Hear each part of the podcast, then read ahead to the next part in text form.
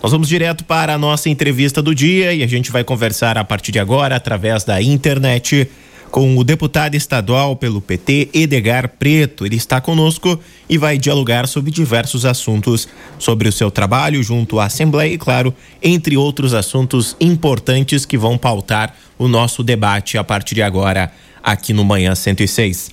Deputado Edgar Preto, bom dia, satisfação estar conversando contigo aqui na Rádio Avenida para toda a região, tudo bem? Bom dia, Maicon. Tudo bem, graças a Deus. É um prazer enorme conversar contigo e poder levar a minha mensagem para o povo de Erval Seco, dois irmãos das missões, toda essa região que alcance a nossa Rádio Avenida. Obrigado pela oportunidade, viu, Maicon? A gente sempre está à disposição, deputado. Vamos começar falando, deputado Edgar, uh, de um principalmente um projeto de crédito emergencial para a agricultura familiar. Uma das importantes, uh, um dos importantes projetos aí que uh, também é discutido na Assembleia e precisa ser discutido, principalmente em virtude da pandemia. E acompanhando as redes sociais, pudemos perceber que a bancada do PT apresentou esse projeto aí de crédito emergencial para a agricultura familiar, já que os Municípios de pequeno porte, citamos aqui, por exemplo, a nossa região, o nosso município, Erval Seco, quanto Dois Irmãos das Missões, uh, a grande maioria dos produtores são produtores familiares de pequena propriedade rural, inclusive. Exatamente, Maico. A nossa bancada do Partido dos Trabalhadores teve a tarefa de colocar no papel, em forma de projeto, uma demanda, uma necessidade, uma pauta de reivindicação de todos os movimentos sociais do campo. Historicamente, se produziu uma grande unidade da FETAG, da FETRAF, do MPA, do MST, da Unicafes, da USERGS, o conjunto de entidades que organizam o setor da agricultura familiar se uniram, Maico, e demandaram à bancada do Partido dos Trabalhadores a formulação desse projeto e nós apresentamos então esse projeto junto com a nossa bancada. Já está tramitando aqui na Assembleia Legislativa e nós colocamos nos argumentos, nas justificativas do porquê que nós achamos que é importante a aprovação desse projeto, dessa medida, urgência, é justamente o que você disse. A exemplo de outros setores produtivos, Mike, a agricultura gaúcha não está desassociada, digamos assim, dos impactos negativos em função da pandemia. Mas ainda a agricultura gaúcha sobrevive aos efeitos da seca do ano passado. Você deve lembrar, nossos ouvintes, que foram 394 municípios decretaram situação de emergência o ano passado em função da seca. Foi uma das maiores, Mike, uma das maiores das últimas décadas.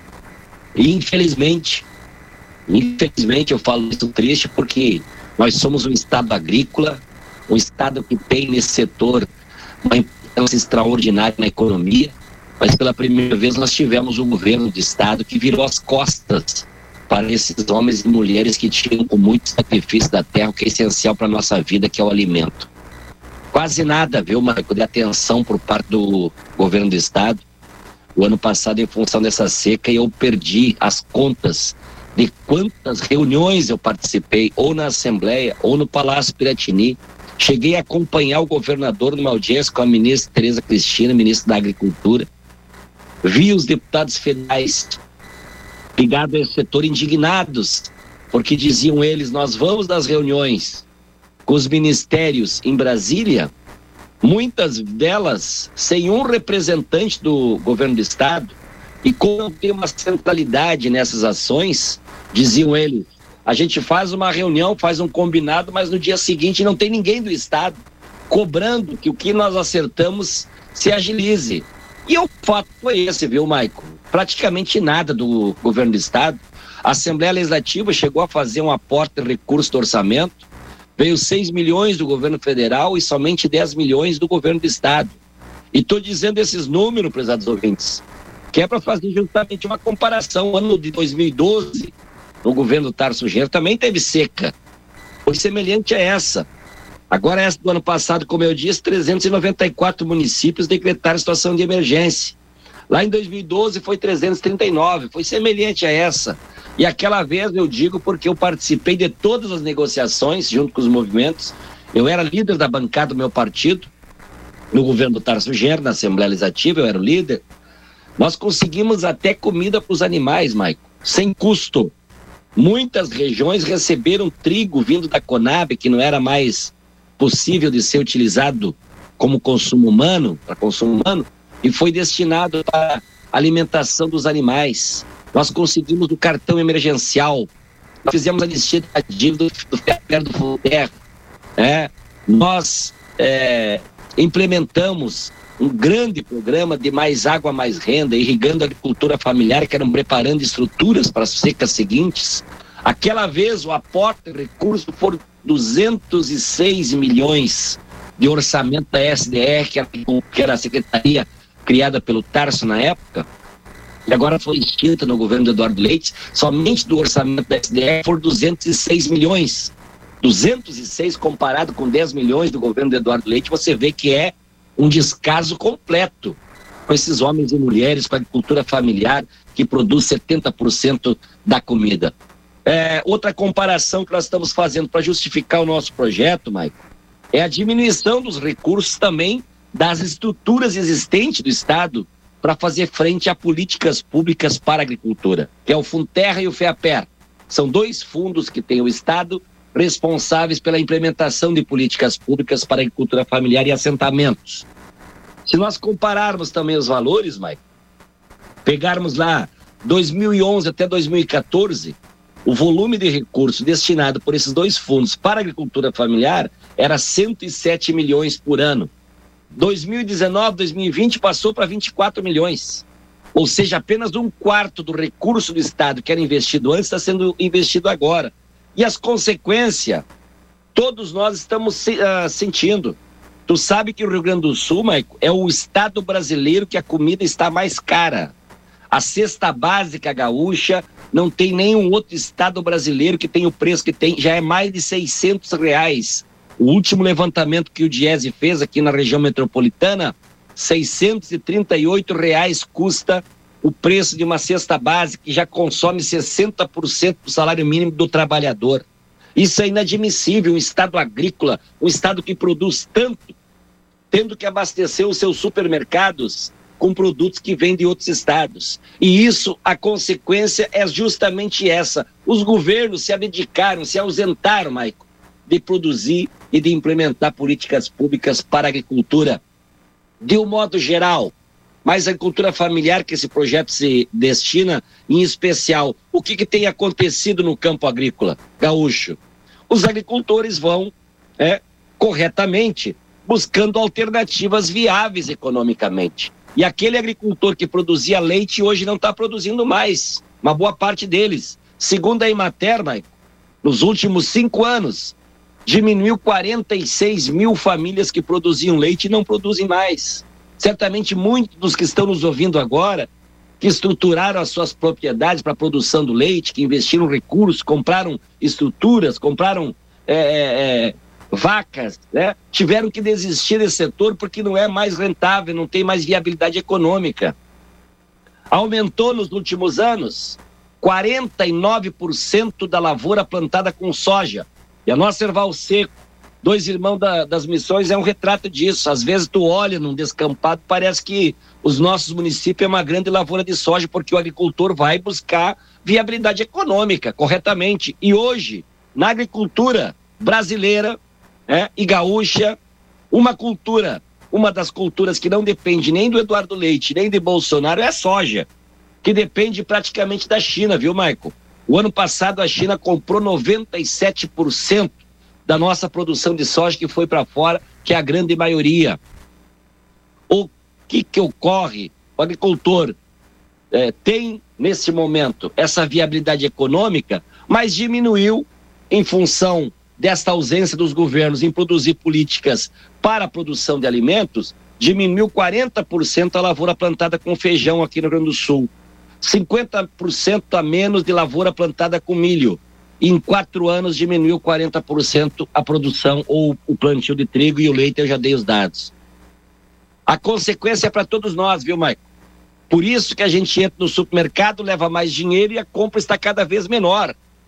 O, o, o salário do trabalhador não está mais conseguindo comprar comida decentemente. A carne não dá mais para comer. O feijão está nas alturas. Para vocês terem uma ideia, o feijão aumentou 37,61%. O arroz aumentou 53% e o óleo de soja, o óleo de soja aumentou 98,57% nesses últimos tempos.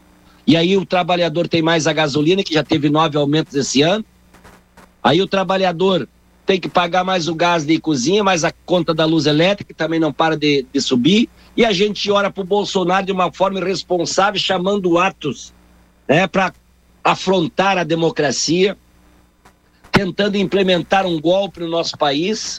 Graças a Deus, apesar de tudo, nós temos uma, é, uma, uma estrutura brasileira democrática, as estruturas é, das instituições sólidas né, e que não se abalaram. Ao contrário do que Bolsonaro pensava nos seus atos de ontem, né, que foram frustrados pelas notícias que a gente escuta, apesar de terem reunido um volume expressivo de, de gente, não aconteceu o golpe que ele imaginou. Hoje o dia segue normal. Hoje o trabalhador acorda cedo e vai dormir tarde, né? E não está, digamos assim, não está dando ouvidos para essa atitude antidemocrática do presidente da República que deveria estar preocupado com essa gente que está passando necessidade. Aqui no Rio Grande do Sul, mãe, já são 1 milhão 200 mil pessoas que vivem abaixo da linha de pobreza, gente. São uma legião de mais de um milhão de gaúchos e gaúchos que sobrevivem com 275 reais por mês. Não estão comprando o básico. Aqui em Porto Alegre, aqui na região metropolitana, gente, corta o coração quando a gente sai pelas avenidas. Cada sinaleira tem um pai, tem uma mãe, tem uma família tentando vender alguma coisa, tentando pedir alguma coisa para sobreviver dignamente. Onde é que está o senhor Eduardo Leite?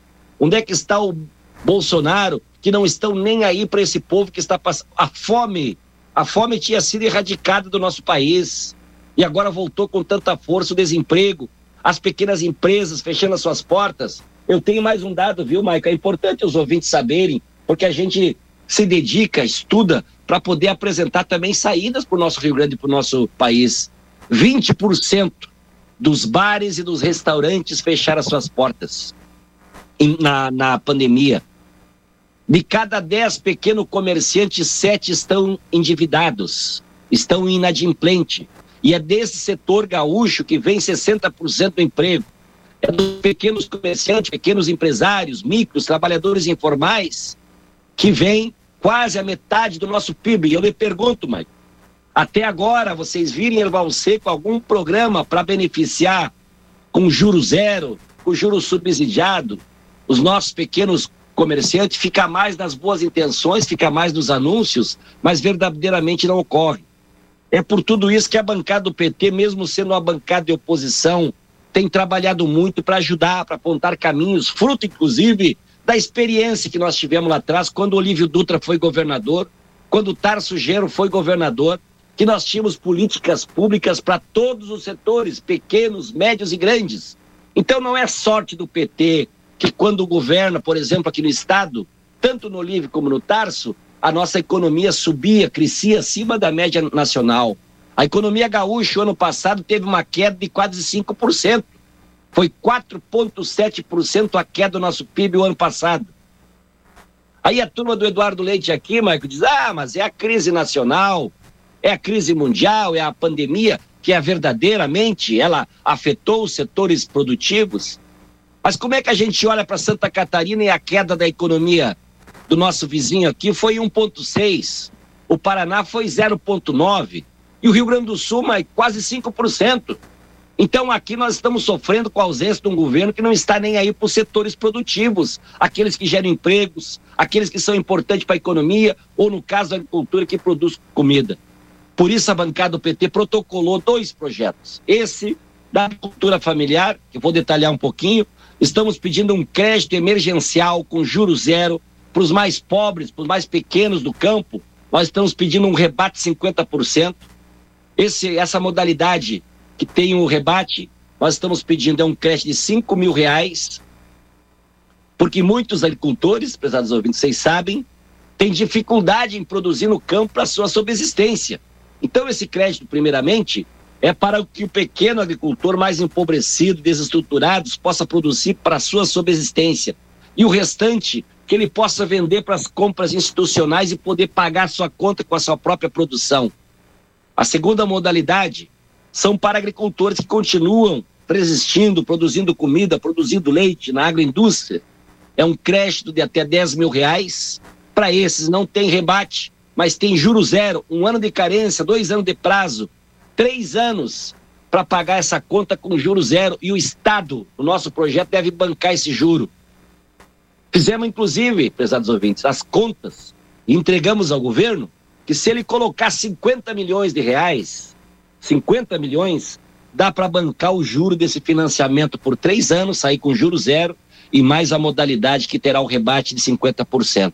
50 milhões, Maico, para um setor que produz os 70% da comida, agricultura familiar, é, que é, é, tem a importância que tem na produção de alimento e também na economia, 27% da economia vem da agricultura familiar, que isso corresponde, para os nossos ouvintes compreenderem números, 127 bilhões por ano é o que o setor da agricultura familiar contribui com a nossa economia. Então, colocar 50 milhões para um financiamento, para socorrer, para ajudar nesta hora, para produzir mais comida, para baixar o preço nos supermercados, para os consumidores, nós achamos, Maico, que é um grande investimento que o governo deve fazer. Esse projeto está na Comissão de Constituição e Justiça. O deputado Turra, que nós conversamos com ele, explicamos o porquê desse projeto, ele compreendeu, ele já deu um parecer favorável. Já passou três semanas e o governo ainda não permitiu que a sua base vote na Comissão de Constituição e Justiça. Agora, amanhã, quinta-feira, nós conseguimos agendar uma reunião lá na Expo Inter eu estarei lá com uma representação da FETAG, da FETRAF, do MPA, do MST, da Unicafes, dos setores que organizam a agricultura familiar, todos os nossos movimentos do campo, estarão comigo lá nessa conversa com a representação do governo do estado, da Casa Civil, da Secretaria de Agricultura, para ver se a gente tira da promessa, tira das boas intenções e bota na prática, porque inclusive nós já falamos, viu, Mike, que o governo não se preocupe com o protagonismo, a bancada do PT. Se o senhor Eduardo Leite e os seus deputados a base aliada do governo, acha que não pode votar um projeto como esse somente porque é da oposição, nós abrimos mãos da mão da, da indicação. O governo que manda um projeto à origem do, do executivo e nós retiramos o nosso sem problema nenhum. O que não dá para acontecer é o governo continuar de braços cruzados, assistindo de camarote os nossos agricultores, ou arrendando as suas terras, agricultores familiares, ou vendendo as suas terras, ou mudando todos para monocultura né, que aqui para o Rio Grande do Sul fica pouco ou quase nada de impostos e está diminuindo a área plantada com comida e as consequências vêm para todos nós. Então esse é o projeto Agricultura Familiar e temos também o projeto pedindo um crédito emergencial aos pequenos comerciantes, pequenos e micros empresários, como eu te falei. Não somente criar um crédito com juro zero, a mesma conta nós fizemos, com 50 milhões dá para bancar juro de um financiamento de um bilhão de reais, 50 milhões que o Estado coloca, pode ser financiado com juros zero, um bilhão para esse setor que é responsável por 60% do emprego. Não só criar o crédito, Maico, mas o que nós estamos pedindo também é que crie um fundo chamado Fundo de Aval Garantidor, para os ouvintes compreenderem. Seria o próprio governo sendo o avalista através desse fundo no financiamento lá no banco, para que todo comerciante, mesmo endividado, inadimplente no SPC, no Serasa, ele possa pegar esse crédito, porque o Estado, o governo, através desse fundo, seria o que iria avalizar lá no banco para que ele possa pegar. Assim nós achamos que o governo deveria fazer frente ao desemprego, ao crescimento da economia, né? e não vender as nossas empresas públicas, não vender a Corsã, não vender o Banrisul, porque são empresas que estão dando lucro, estão ajudando a economia e que o senhor Eduardo Leite, para se aparecer agora como pré-candidato a presidente da República, quer torrar nos pilas é as nossas verdadeiras galinhas dos ovos de ouro que estão dando tanto lucro, que são responsáveis pela produção de políticas públicas. Então esse é o compasso, Mike, que nós estamos aqui na Assembleia, uma luta sem trégua, sempre procurando apontar caminho, ajudar, oferecendo a nossa força política, somando forças para ver o nosso Rio Grande num outro patamar e o nosso Brasil da mesma forma. Deputado, tu citou, uh, nosso tempo também ele é curto, mas citou a questão da privatização da Corsã. É um tema que o senhor vinha defendendo a não privatização, inclusive teve diversos encontros com prefeitos, com demais deputados estaduais para tentar alinhavar quanto à votação. Porém, essa privatização, essa esse projeto ele passou. Como que o senhor vê a partir de agora após a votação e a aprovação da questão da Corsã? Olha, Maico, primeiro quero dizer aos nossos ouvintes que eu não tenho preconceito. Eu não acho que o Estado tem que bancar empresas que são deficitárias, que dão lucro. Não, eu acho que a gente tem que avaliar uma a uma. Parceria pública e privada, nós já implementamos nos governos que nós constituímos e que dão, que dão certo. Né? Agora, o que não dá sem uma explicação plausível, é a gente entregar para a iniciativa privada, digamos assim, um filé mignon, que é os que são os responsáveis por manter ainda um patamar econômico razoável aqui no, no nosso estado. A Corsã não tem justificativa, viu, Maico? O ano passado deu 400, mais de 400 milhões de lucro a nossa Corsã. Mais de 400 milhões de lucro foi para os cofres do Estado. Além do que, a Corsã, por ser uma empresa pública, ela tem a prerrogativa de fazer o subsídio cruzado. Por exemplo, o lucro de uma grande cidade com a Corsã, porque tu sabe que quanto menos estrutura a Corsã precisa botar para ligar mais água, mais gente pagando a tarifa de água, com menos estrutura vai dar mais lucro. Por exemplo, Palmeira das Missões, falava com meu companheiro prefeito Evandro, ele me dizia que Palmeira das Missões, a Corsã é superavitária tem dado em torno de 6 milhões de lucro. E esse lucro da cidade de Palmeira é que é responsável por financiar, por subsidiar a água nas pequenas cidades, aonde precisa-se mais estruturas para levar água. Sabe que uma pequena cidade mais distante, longínqua, precisa fazer né, mais canalização, gasta-se mais dinheiro para levar água até lá. Então, esse dinheiro da média da grande cidade, por ser uma empresa pública, a nossa Corsã, ela é emprestada, digamos assim, é subsidiada para esses pequenos municípios e isso tudo vai, vai, vai se, se perder. Porque o empresário que comprar a nossa Corsã, ele não vai estar preocupado em levar água para uma cidade que vai dar prejuízo, ele vai levar, vai levar água para a cidade que está dando lucro. E hoje, das 317 cidades, apenas 70 estão dando lucro, né? Tem superávit. E mesmo assim, é muito superávit que ainda sobra para o Estado esses mais de 400 milhões que eu falei.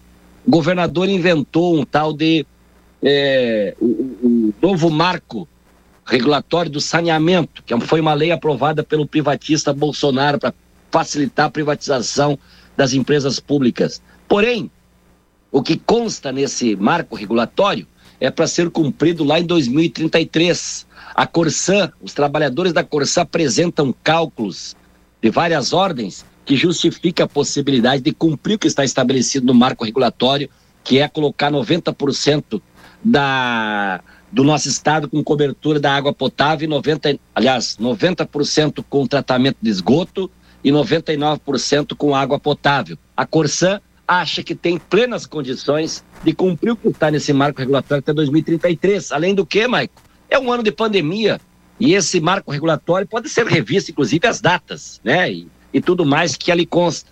Mas o governador disse: olha, eu vou quebrar minha palavra, porque tu deves lembrar que na campanha, na briga do Sartori e Bolsonaro, que brigaram tanto, né? O Sartori e o Bolsonaro brigavam até para ver quem era o mais amigo de Bolsonaro. O Sartori do MDB chegou a trocar o seu nome ele queria ser chamado de Sartonaro, para dizer que ele era mais amigo do capitão. Eduardo Leite, da mesma forma. Né? Brigaram tanto que terminou a eleição, estão juntos. O MDB faz parte do governo do Eduardo Leite, constituir aqui na Assembleia essa base de ampla maioria, né? quase todos os partidos que ali estão, os que brigaram, os adversários, estão junto governando o Estado. Nós seguimos firmes e fortes, tentando reconstruir o Rio Grande com o nosso programa. Mas, enfim, o Eduardo Leite, para se diferenciar do Sartori na campanha passada, ele sacou da sua palavra. tu deves lembrar, Maico, na campanha de segundo turno, o Eduardo Leite né, não se cansava de falar que se fosse eleito governador, a Corsã e o Banrisul continuariam públicos. E agora ele volta e diz: Olha, eu vou quebrar minha palavra e eu espero que vocês compreendam. Eu não compreendo, viu, Maico? Primeiro, que para nós gaúchos a palavra tem um significado. É imperdoável a autoridade maior desse estado mentir para a população, dar esse calote eleitoral. Segundo, como é que nós vamos compreender a empresa da forma que está, lucrativa, como eu já falei? Todas essas argumentações nós utilizamos aqui, mas foi insuficiente. A base do governo resolveu autorizar a venda da Corsã, mas o jogo não está dado ainda, nem tudo está perdido, viu, Maico? Porque para fazer, para fazer a privatização da Corsã, o Estado, o governo precisa fazer a regionalização. E os municípios já tiraram posição por unanimidade, porque não querem dar esse mergulho no escuro. Hoje, os municípios são donos da concessão. E para é, fazer o repasse para o Estado, eles perdem a concessão e não sabem como será o dia de amanhã, não sabem se continuarão e, ou até quando continuarão com o fornecimento de água e com um novo dono, com um novo contratante, né? Um empresário que for comprar, a gente não sabe que preço vai a água. Então, os prefeitos e prefeitas é, responsavelmente estão dizendo: peraí, nós queremos compreender melhor o que consta nesse projeto. Por isso que ainda não foi votado, eu espero que não seja. Espero de coração que os nossos prefeitos tenham responsabilidade com as suas comunidades e não permitam esse mergulho no escuro sem saber para onde estamos indo com o que é essencial para a vida das pessoas, que é a nossa água. Por isso a posição da bancada do PT foi contra. Eu expliquei várias vezes que nós ainda sobrevivemos o desastre que foram as privatizações feitas por Antônio Brito. E quero lembrar os nossos ouvintes, o Banrisul e a Corsã ainda são públicos porque Olívio Dutra, o nosso galo missioneiro, derrotou o cavalo do comissário aquela vez, o Antônio Brito, e estancou aquela onda privatista que exatamente o que o Eduardo Leite faz e fala hoje era o que o Antônio Brito falava, que as privatizações iam resolver tudo. E de lá para cá as coisas só pioraram, a nossa dívida com a União aumentou, ou seja, era uma falácia. Nós queremos que as empresas lucrativas, que são importantes para o Estado, continuem públicas, entre elas a Corsã e o nosso Banrisul. Essa tem sido a nossa luta, a nossa parada aqui, que não é fácil, porque nós somos a minoria, mas com a força aí do povo a gente tenta fazer esse diálogo por vezes a gente é escutado, mas nesse caso aí da votação, da liberação para o governo vender a Corsã, a base do governo não deu ouvidos para o povo e a grande maioria, 33 votos favoráveis contra 19, viu, Mike? Deputado Edgar, outro item importante para a gente conversar rapidamente, seu nome pipoca como possível candidato pelo PT ao governo do estado. Isso procede? Como que estão esses bastidores? já que o senhor é um deputado atuante pelo partido dentro da Assembleia. Olha, Maicon, nós temos uma posição no PT que nós vamos atravessar o 2021 ao lado do povo trabalhador, desse povo sofrido, desse povo que está vendo que a sua vida está piorando. Nossa prioridade do PT é lutar para que a comida baixe de preço, que o gás de cozinha baixe de preço, que a Petrobras pare de colocar gasolina sendo vendido e óleo diesel, combustível com a variação do dólar. Nós somos uma empresa brasileira e a Petrobras tem que ter preocupação com a geração de emprego e o desenvolvimento do nosso país e não se preocupar com seus acionistas.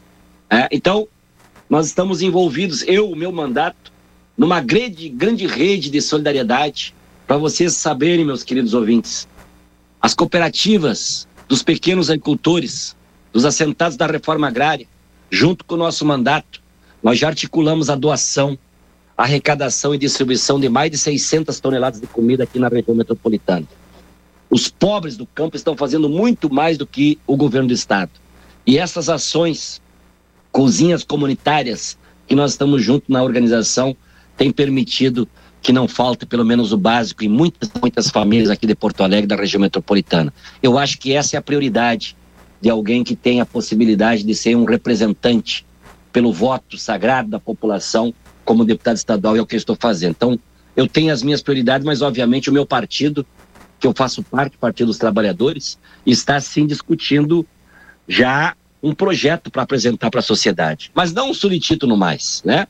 Eu estou conversando com todos os partidos do campo democrático e popular, com lideranças do PSB, do PCdoB, do PSOL, do próprio PDT, Cada uma tem a, a sua situação é, particular, é, de avaliação, é, mas todos que eu tenho conversado, Marcos, têm a concordância de que nós precisamos produzir uma unidade política. Se for no primeiro turno, se não for, será no segundo turno. Nós vamos conversar com todos os democratas, defensores da democracia, que acham que o Brasil e o Rio Grande precisam ser reconstruídos. Esta tem sido a minha tarefa, porque o meu partido está nesse momento no debate dessa troca geracional também. Meus queridos companheiros do Partido dos Trabalhadores, cito aqui o nome do Gilmar e tantos outros aí que estão nos escutando da cidade do interior, sabem que nós, é, historicamente, desde 1986, quando o Adão Preto, meu pai, natural aí de Miraguaí, da cidade vizinha, se elegeu deputado estadual, que o candidato foi o Clóvis Ilgen Fritz. Os companheiros aí mais experientes do PT devem lembrar dessa passagem. Depois de lá, Mike, sempre foi o Tarso ou o Olívio Dutra. Nossos dois líderes, que nós temos tanto orgulho, senador Paim da mesma forma, é, que foram os que puxaram à frente nas eleições. E eu fiz primeiramente uma consulta a esses. Olívio Dutra é meu conselheiro político, meu amigo, né, que herdei também a amizade do Adão Preto, Tarso Gênero da mesma forma. É, Consultei-os se estavam com intenção de concorrer.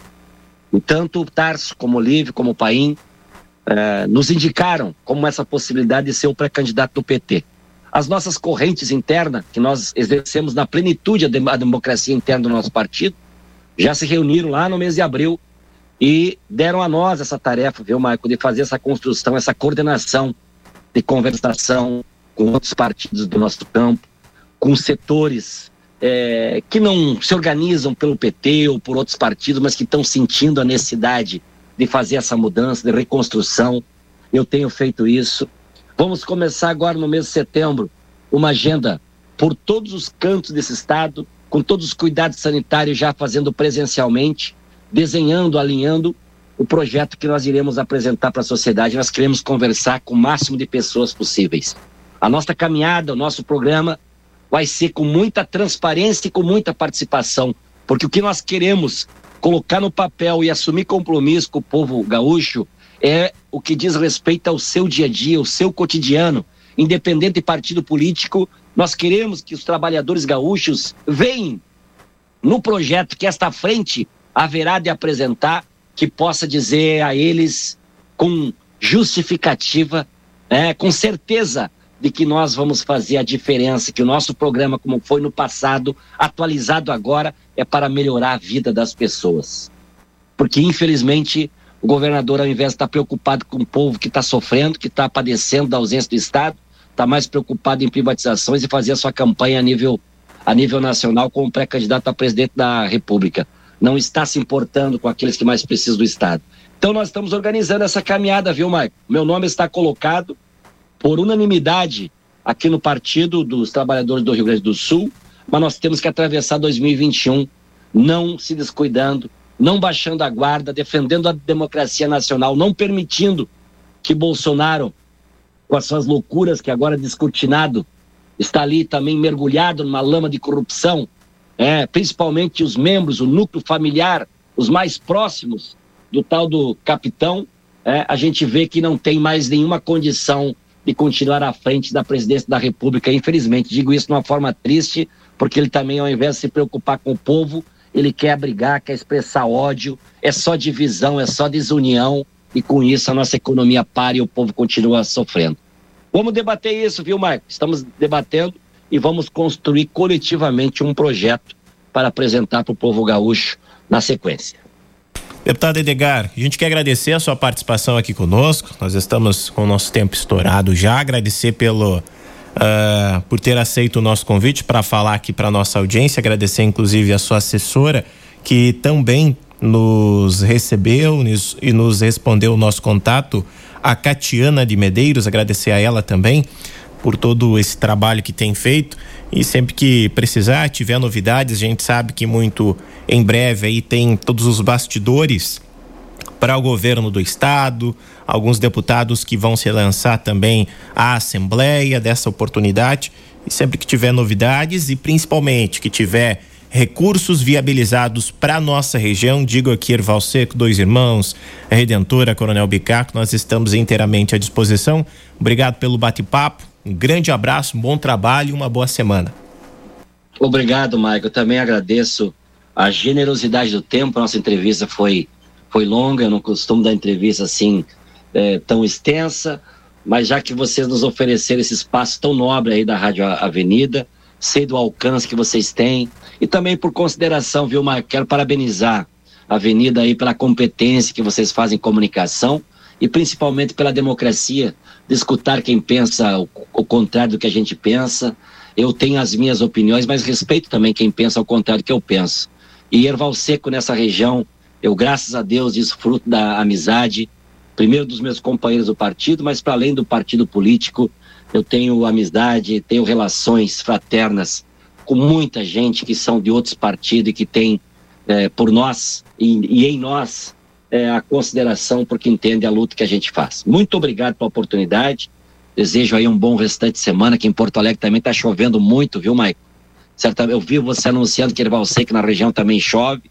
A chuva em determinados momentos é bom, é, que não seja excesso e que não falte. Então a gente sempre fica olhando e muitas vezes dependendo de São Pedro, já que a gente não tem as estruturas necessárias no campo.